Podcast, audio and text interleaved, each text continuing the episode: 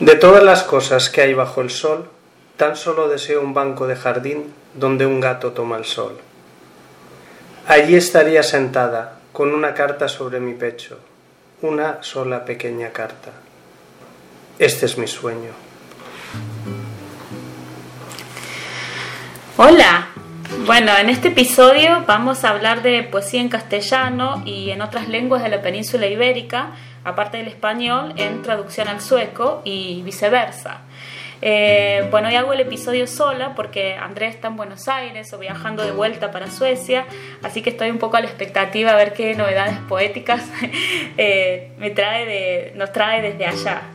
Em, la voz que escuchábamos es de Albert Herranz, que es uno de los eh, invitados que tenemos hoy y es uno de los iniciadores de un proyecto interesantísimo que se llama Text. Y bueno, lo hemos invitado hoy para que nos cuente un poco de qué se trata este proyecto. Hola Albert. Hola, ¿qué tal, Azucena? ¿Cómo va? Bueno, eh, el proyecto de Text eh, realmente tiene como dos vertientes. Una era digo era porque de momento no se ha materializado, era hacer una revista sobre las culturas, bueno, no sabíamos muy bien, bueno, no sabía muy bien cómo titularlo, culturas ibéricas o culturas de la península ibérica o culturas en distintas lenguas, porque la idea era un poco hacer una revista de literatura en la cual se tuviera cabida la literatura que se hacía en las distintas lenguas que se hablan en la península ibérica. Esa era una idea. Teniendo esta idea, yo contacté con un, amigo, David Guijosa, que, es, que también es traductor, para ver si me echaba una, mano traduciendo unos poemas del castellano al sueco. Eh, la revista es en sueco, se me había olvidado decirlo. Y, la cuestión es que hablando con, David, eh, se nos ocurrió hacer un blog que se llama de Texter, que es un blog en, el cual eh, tanto David como yo traducimos eh, poetas suecos al castellano o español y poetas españoles o de lengua española más bien o lengua castellana para ser más precisos al sueco. Y nuestra idea era hacer una cadencia de un, mes unos poetas en lengua sueca un mes unos poetas en lengua española más o menos lo hemos cumplido, diremos que más o menos, porque en los últimos meses eh, hemos estado un poco vaguitos, que es lo que pasa a veces, pero bueno, creo que esta semana o la semana que viene ya salen unos poemas nuevos traducidos y ya iremos poco a poco reiniciando la publicación de una forma más normal. Nuestra idea es, es que los poetas traducidos sean contemporáneos también es verdad que hemos hecho algún clásico, como por ejemplo el poema que yo he leído ahora, que es de Edith Södergran, que es como, digamos, la, la iniciadora del modernismo en, en, la poesía en lengua sueca, incluso podemos decir la iniciadora del modernismo en los países nórdicos. Ella escribía, para quien no la conozca, ella escribía en sueco, aunque era finlandesa. Y bueno, su vida es muy interesante, yo le recomiendo a cualquiera que, que se adentre en ella porque escribía en sueco, era finlandesa, fue educada en alemán y hablaba perfectamente ruso. Bueno, qué interesante. Em, estoy muy agradecida por, eh, por, el libro y quería preguntarte un poco em, cómo es esto de trabajar con, eh, de manera digital, pero también en papel. ¿Desde cuándo surgió la iniciativa? ¿Fue en principio una, una idea de trabajar, de hacer un blog? Eh, ¿Cómo, el formato? Sí, la idea inicial era hacer una revista. Lo que pasa es que entre una cosa y la otra eh, se iba demorando. Y eh, David, que es, es mucho, David Guijosa, que es no sé si decir si domina, pero Almanco está más eh, al tanto de las revistas digitales. Ella ha, colaborado, él ha colaborado bastante con revistas digitales. Fue el que dio un poco el empujón. Dijo, oye, pues, eh, ¿por qué vamos a tener que esperar a la revista en papel? ¿Por qué no hacemos el, blog? Y digamos, fue un poco él que le pegó el empujoncito final, digamos, al, proyecto. Y ahora mismo el proyecto está centrado en, en traducir y colgar en la red. nuestra idea es ir haciendo poco a poco otros pasos, todo relacionado con, con la traducción, crear una especie de, digamos, de puente o de intercambio entre los distintos poetas. ¿Mm? ¿Y cómo, cómo eligen los, los, poetas que van a traducir? ¿Es un poco el gusto personal? Es el gusto personal. Eh, hay que decirlo que es así. ¿eh? O sea, nuestro criterio de calidad es bastante eh, subjetivo. Realmente también a veces hablamos con David y yo y decimos, hombre, estaría bien a lo mejor traducir este autor que es que ahora están hablando mucho de él, o, pero en el fondo realmente es, bueno, a mí este autor me gusta mucho, estaría muy bien traducirlo.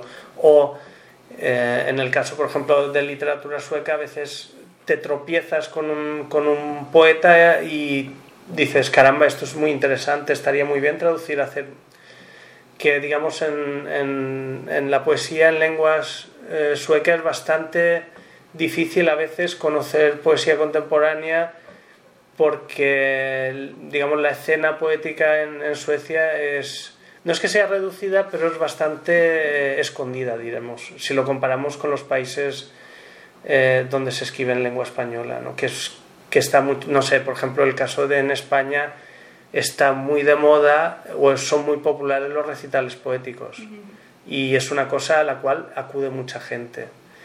Y, claro, eso, por ejemplo, en Suecia hubo un tiempo que se hacía bastante, se sigue haciendo, en Malmö, por ejemplo, pero si lo comparamos en Estocolmo, que es donde estamos nosotros aquí, Estocolmo es un erial, realmente.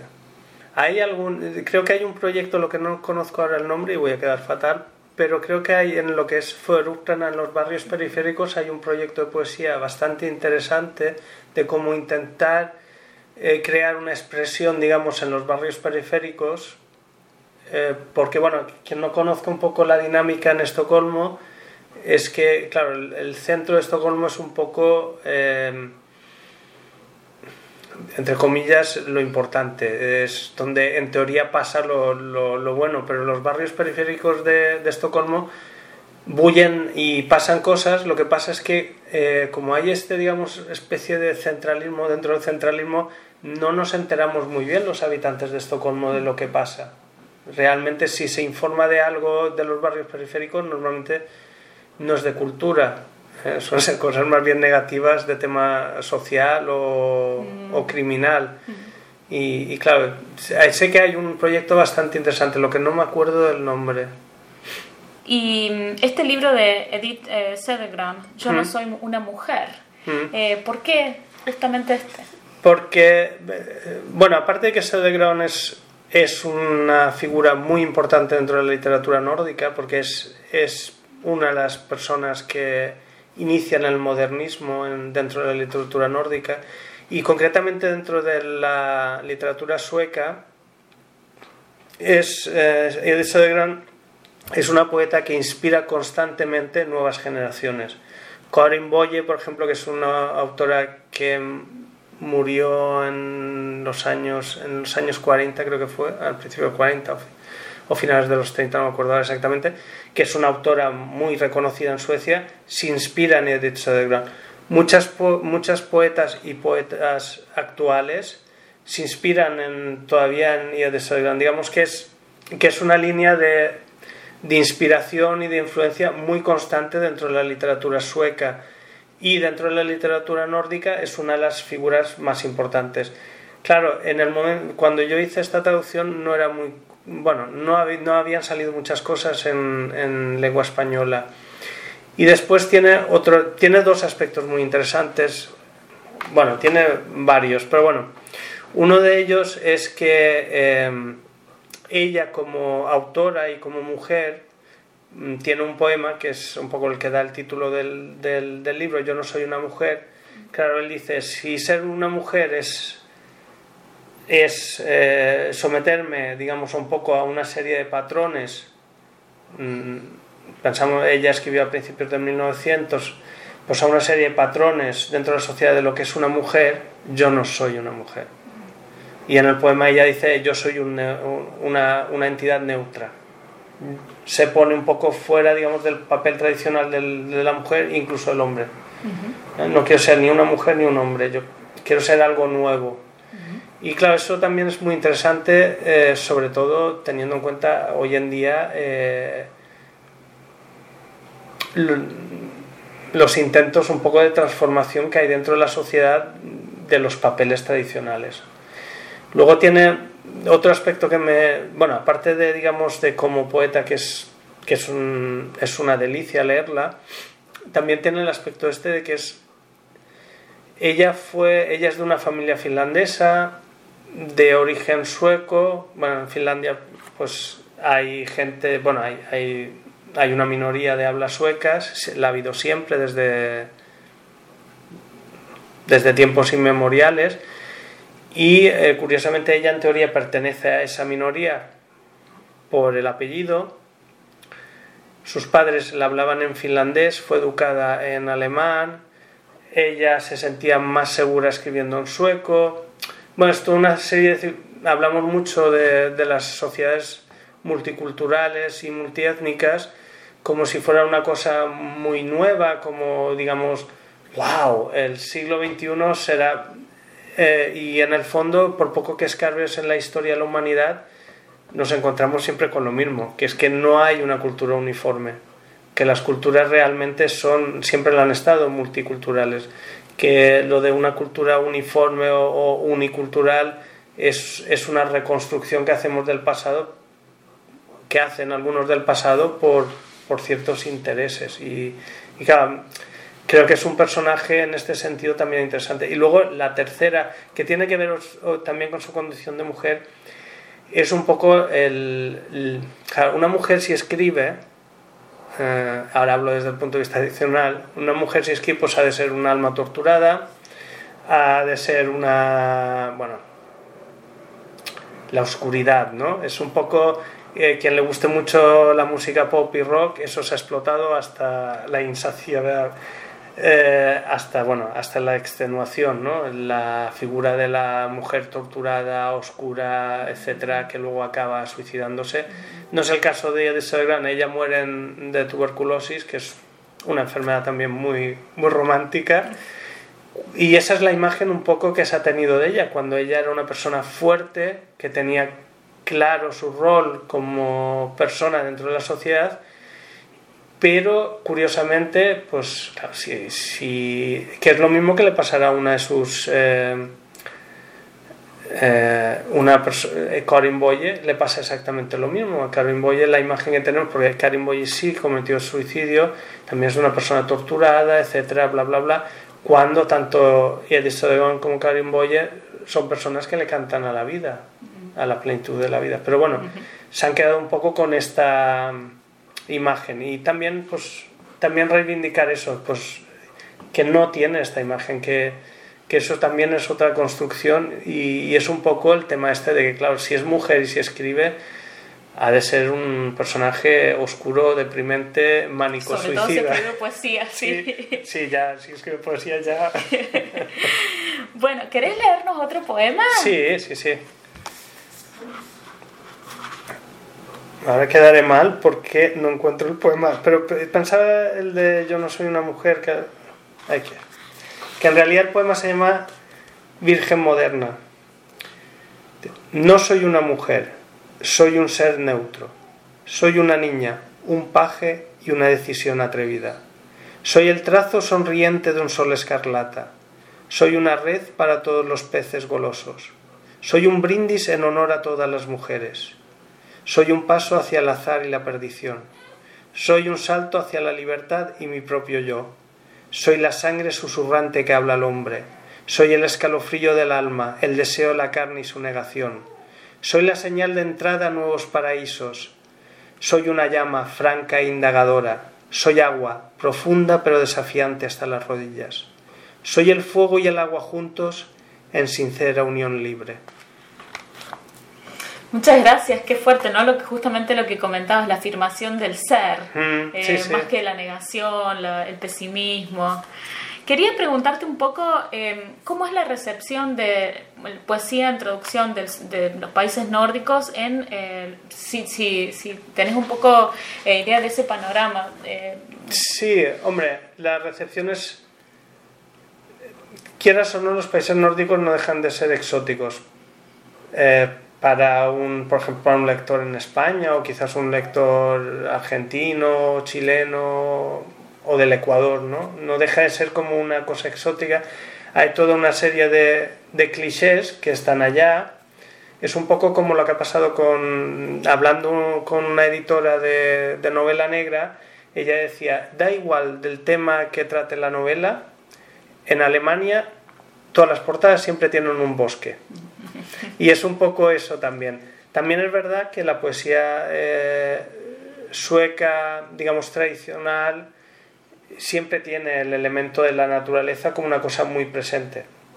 Está, de, hecho, está muy presente en, en, la sociedad sueca, digamos, en el imaginario, ¿no? Al igual que quizás en, otros países el imaginario tenga otros elementos, en, en, la literatura sueca la naturaleza es, es, una cosa muy importante. También de pensar que muchos de estos escritores suecos que, son, que se han convertido en clásicos o que son importantes, entre comillas, eh, son gente que viene de, del campo y se establece en la ciudad. Eh, bueno, en, Estocolmo o en Malmö. Y claro, llevan ese bagaje con ellos, ¿no? Es un poco el, el bagaje de su imaginario. Ese, eso se ha, se ha, vuelto como un imaginario colectivo, ¿no? La naturaleza es algo muy importante. De hecho, por eso tiene Suecia, por ejemplo, esto del... Eh... Ay, ahora se me ha ido. El... Allemansrätten, que es un poco el, el derecho de de todo sueco a estar en, en, un bosque, aunque sea de propiedad privada, ¿no? Que es que cuando lo comentas en según países, en España ya ves la gente se escandaliza, pero ¿cómo es posible? Pero si es tuyo, ¿cómo pueden estar allá? Pero bueno, eso es otro tema, digamos. Eh, pero bueno, pues la recepción siempre es de curiosidad, de interés. Eh, hay gente que se sorprende mucho a veces de las temáticas.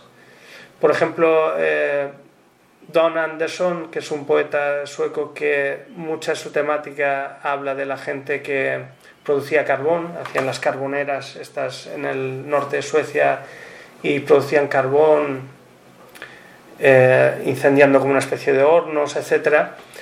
Pues yo me acuerdo que hice una lectura en, no recuerdo si fue en Cataluña o en Mallorca, de, de un par de poemas de Don Anderson y la gente se quedó tan sorprendida porque carbón también se hace allá o se hacía en aquella época de la misma manera, pero no hay ni un solo poema dedicado a eso. Mm. Y claro, entonces, bueno, lo que pasa también, ¿no? Cuando uno lee eh, literatura de otros países, hay cosas muy cotidianas de uno mismo que no se le ha ocurrido reflejar y sorprende que, que esa cotidianidad exista en, en, otro sitio. Y pues para un lector español, pues mm, que exista en un sitio tan exótico como Suecia, que es, viene a ser como hablar de Siberia o... Claro, pero justamente ese, eso exótico sí. de algo tan propio y tan local. Sí, y eso es una cosa también que te das cuenta que, bueno, y claro, eh, digamos, la recepción siempre es de interés, de curiosidad y de... Yo creo que en general la gente que le gusta leer o que tiene un interés ya sea de poesía o prosa, siempre está abierta a, a, otras culturas y eso es una cosa que nos enriquece mucho a todos. Y, y, pero sobre todo lo que uno se da cuenta en el fondo es que toda literatura universal es literatura local, uh -huh. Uh -huh. aunque suene a un oxímoron.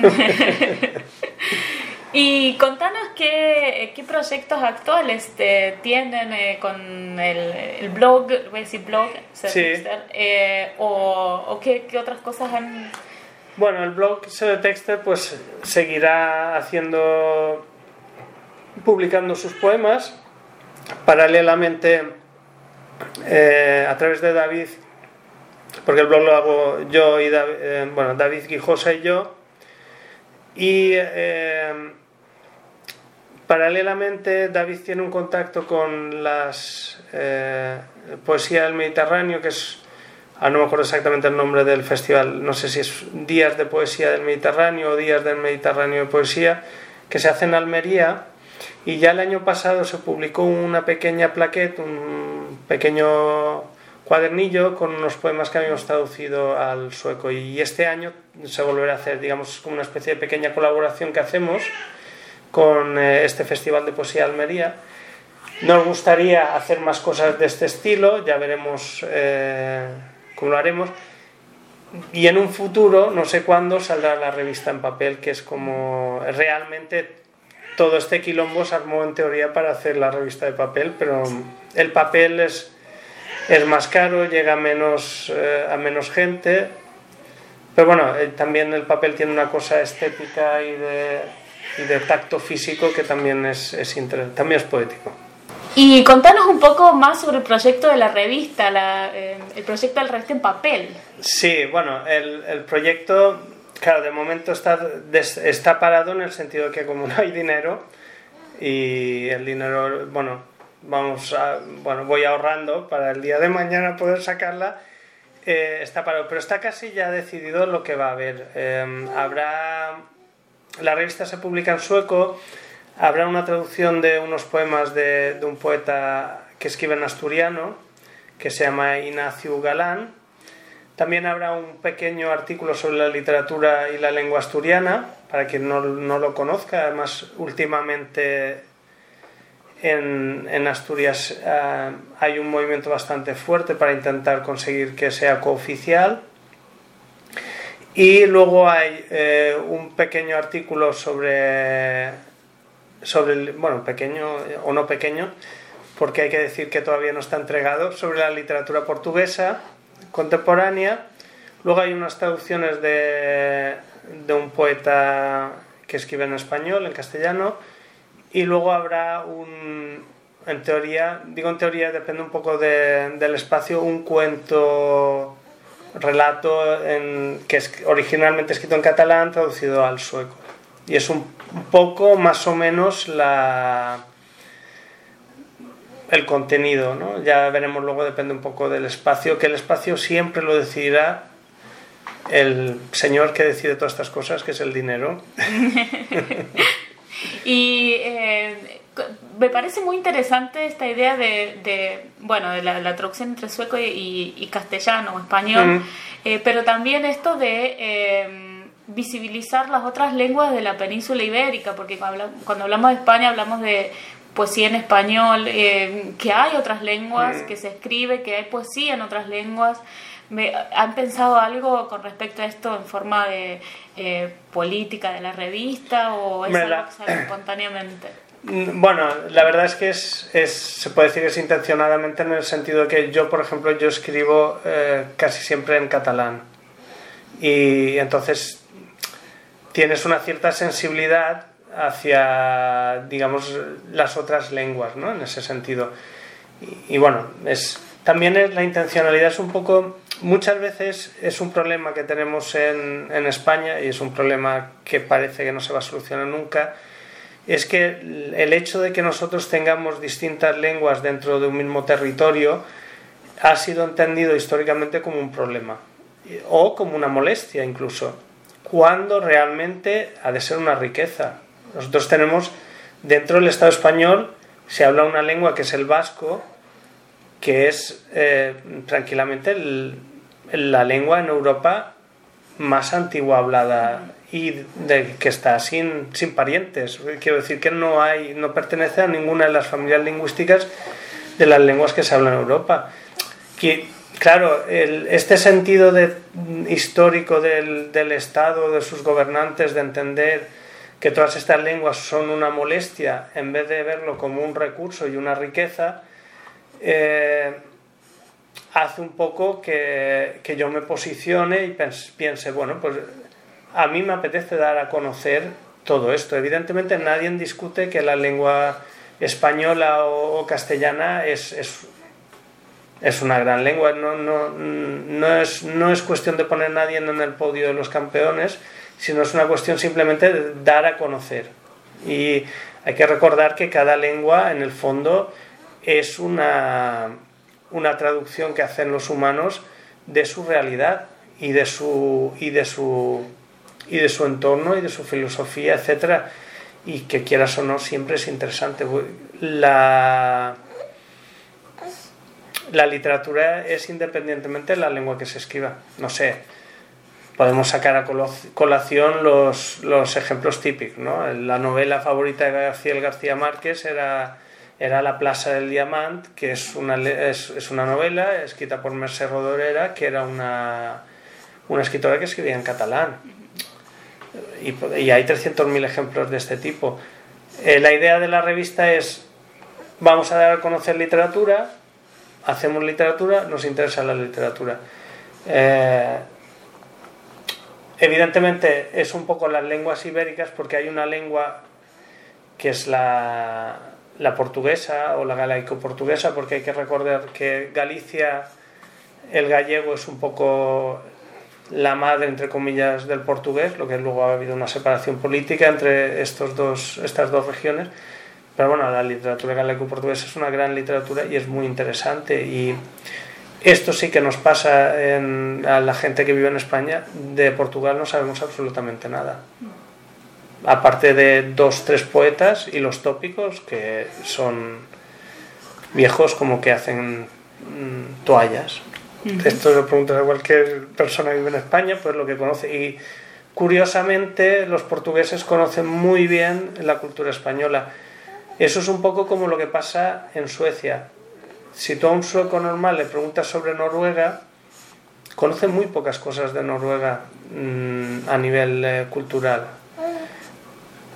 y los noruegos sí que conocen bastante bien eh, la cultura sueca, es bastante curioso. y, bueno, es un poco la idea de la revista es un poco eso. Vamos a dar a conocer las literaturas que se hacen. El criterio vuelve a ser el mismo que el blog.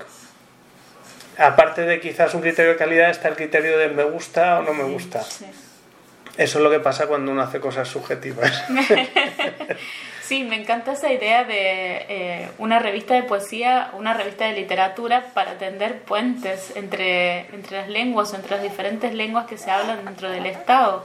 Hmm. Que me parece que viene, no sé, no ¿tenés alguna idea sobre el panorama de este tipo de revistas de poesía que eh, traten de dar a conocer poesía en diferentes, en las diferentes lenguas? O... Hay muy poco. Eh, realmente hay, bueno, eh, Claro, yo hablo de España, que es lo que conozco, ¿no? En, España hay el problema de que, bueno, vivimos dentro de nuestra burbujita y todo lo que pasa en España es lo más importante. Si lo que pasa más afuera no nos interesa mucho. Y eso, por ejemplo, se, se, nota en la cerradez que tiene, por ejemplo, la Real Academia de la Lengua con las otras academias o con los otros institutos que se dedican a la lengua española. Que hay el eterno problema entre el español que se habla en, América, por ejemplo, y el español que se habla en España.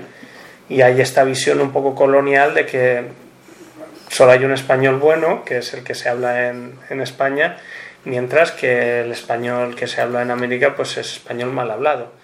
Y, y esta visión ha durado tanto como hasta hace relativamente poco, yo diré casi menos de 10 años, era considerado eh, equívoco decir Zacarías en contra de Zacarías, por ejemplo, ¿no? De no saber hacer la Z castellana, ¿no?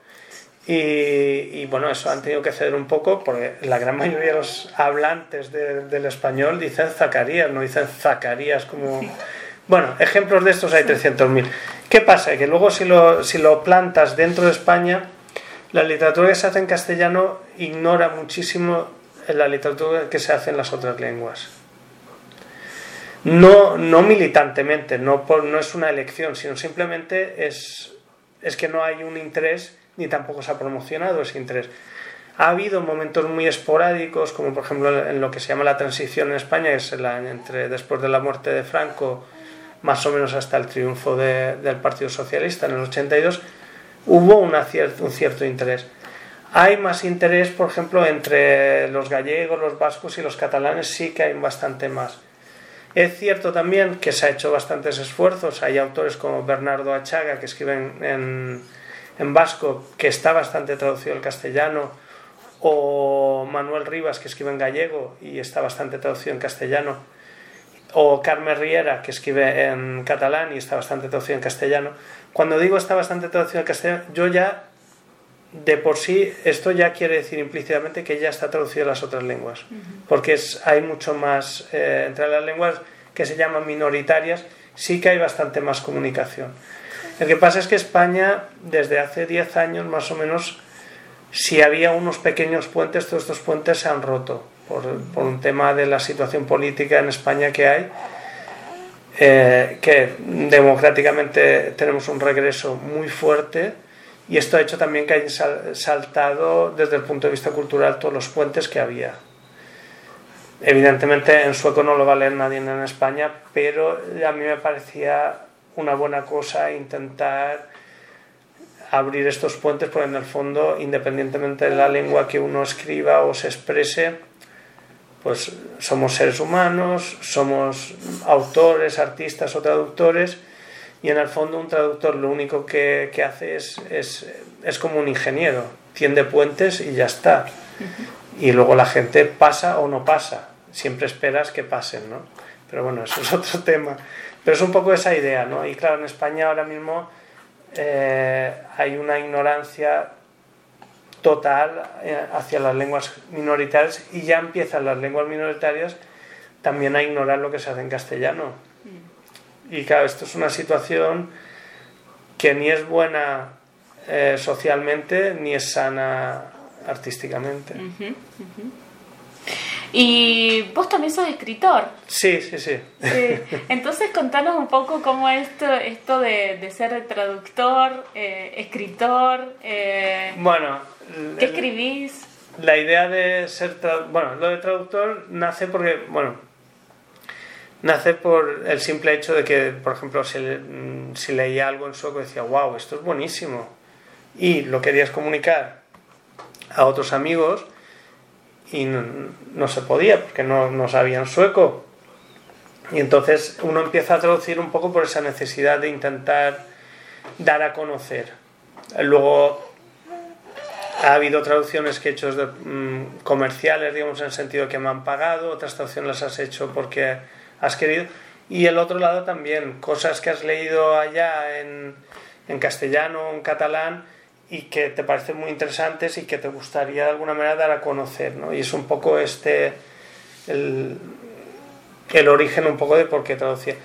Escribir, yo escribo escribo poesía, ahora hacía mucho que no escribía poesía, eh, ahora volví a escribir poesía hace bueno, hace un medio año, un año he vuelto a empezar a escribir, hacía 10 años que no había escrito nada de poesía. De hecho, pensaba que ya no iba a escribir nunca más. Pero bueno, se ve que es una cosa bastante intermitente. Y luego escribo, bueno, relatos cortos. Luego me gusta mucho escribir teatro. Teatro he escrito un par de obras. Se han representado dos de cinco que he escrito. Pues más o menos la estadística está bastante bien. Sí. Y, se han representado en, eh, Argentina. sí, en Argentina se representó radiografías en Buenos Aires y en, eh, y en Córdoba. Y radiografías se ha representado bastante en, en, la, bueno, en la península, en España. ¿eh? Yo digo la península porque vivo en Mallorca y entonces como soy isleño eh, divido el mundo en lo que es Mallorca y el resto del mundo. Y me cuesta un poco luego pensar. Pero bueno, en la península, bueno, en España se ha representado bastante esta obra, la verdad, y, y se ha traducido al inglés, al inglés y al sueco, creo, si no me equivoco. Lo cual, está, bueno, yo personalmente, ¿qué voy a decir? Mi vanidad es, está, está bien de salud. ¿Y estás escribiendo algo aparte de poesía? ¿Actualmente estás, en el proceso de escribir poesía o es, algo, es un proyecto terminado? No, tengo ganas de escribir poesía. Ahora estoy, he empezado a leer una obra de poesía que es, que es como una especie de... hay una cultura en Suecia que desconozco muchísimo, que es la cultura same, digamos la de los lapones. Eh, y ha salido un libro que es una especie de epopeya contada sobre los Sami desde, desde que llegaron los suecos, etcétera, hasta la actualidad. Y me pareció interesante. Eh, últimamente me, me, está interesando mucho eh, obras de poesía que de alguna manera tienen una idea como de, de novela, pero es poesía. Un poema extenso. sí, sí, sí, sí, sí, epopeyas. Ahora estoy pensando Este, por ejemplo, eh, que he empezado a leer, me, me parece bastante interesante. Eh, leí, es que ahora se me ha olvidado, claro, vas hablando y se te olvida. Hay un poeta que hizo una biografía de un escritor, todo en poesía, me pareció fascinante y está muy bien hecho. Tardó 10 años en escribirlo, con lo cual Claro. a- a- bastante bien está. Pero son como cosas que me interesan mucho. Eh, es, no deja de ser poesía, pero mm, se acerca, a ser- no sé, estas... eh, creo que lo que es muy interesante actualmente dentro de, de la cultura es, son estas cosas que te están te, te borran las fronteras, que es poesía, que es prosa, pero bien hecho, en el sentido de una cosa intencionada, trabajada, etcétera. Y eso me está, bueno, y estoy leyendo eso y tengo pensamientos, pero no sé muy bien cómo lo voy a hacer ni, ni qué voy a hacer. A lo mejor no hago nada al final. He acabado una obra de teatro que la he hecho a medias con, con otro amigo. Hemos tardado tres años en hacerla. Que la gente que oiga eso dirá, ¡buf! Sí que han trabajado. No es tanto el trabajo, sino el tiempo, ¿no? Que a ver si tengo tiempo ahora. Y luego cuando tienes dos cabecitas y estas dos personas son bastante eh, cabezotas con sus cosas, pues hay que negociar mucho a veces y, y pasa mucho tiempo de, bueno, lételo otra vez y ya miras eh, si esta solución que he dado es, es buena o no. Y nada, hemos tardado tres años. Es, ¿Cómo se llama la obra? la obra se llama La Puerta y está escrito en, en- en catalán y el arranque es una historia de... Bueno, el arranque es una historia política. Eh, el año 31 en Barcelona eh, los presos de una cárcel que se llamaba la cárcel modelo que, que ya cerró el año pasado y de hecho se tiene pensado que será un centro cultural eh, hicieron un motín y en cosa de media hora eh, quemaron todas las, mm, las puertas de sus cel. Bueno se cargaron toda la prisión fue una cosa por lo visto nunca visto.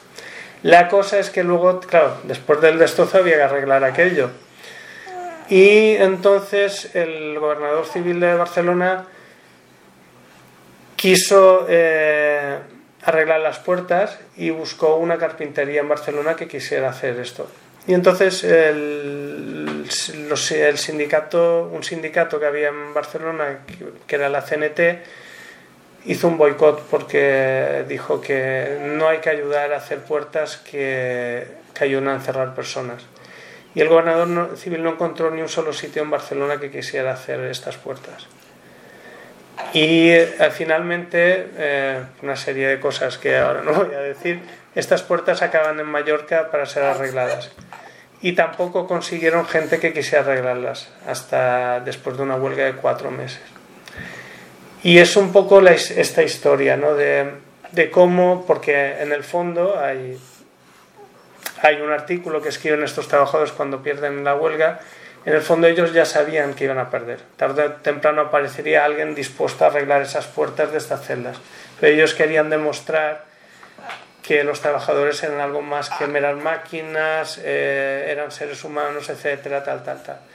Y es un poco esta historia de, de que a veces las personas nos metemos en causas que sabemos que están perdidas, pero queremos de alguna manera tener la dignidad de decir, bueno, esto no lo han hecho gracias a mí. Yo me negué. Bueno, eh, ¿querés leernos algo más de, Venga. de- del libro? Sí, sí. No dejes que tu orgullo caiga. No camines desnuda hacia sus brazos con ternura. Mejor vete antes con lágrimas, que el mundo nunca haya contemplado y nunca juzgado.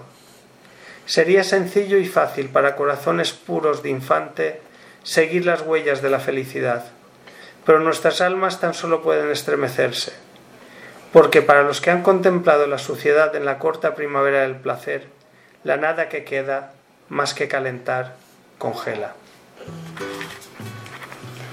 Bueno, pues muchísimas gracias, muy agradecidas de, de esta charla, A muy ti. interesante y a ver si alguna vez nos podemos juntar también con David y tener una charla los tres y con Andrea también que, que ya, ya debe estar de regreso. Eso estaría muy bien, la verdad. Bueno, muchísimas gracias Albert. A ti. Chao. Chao.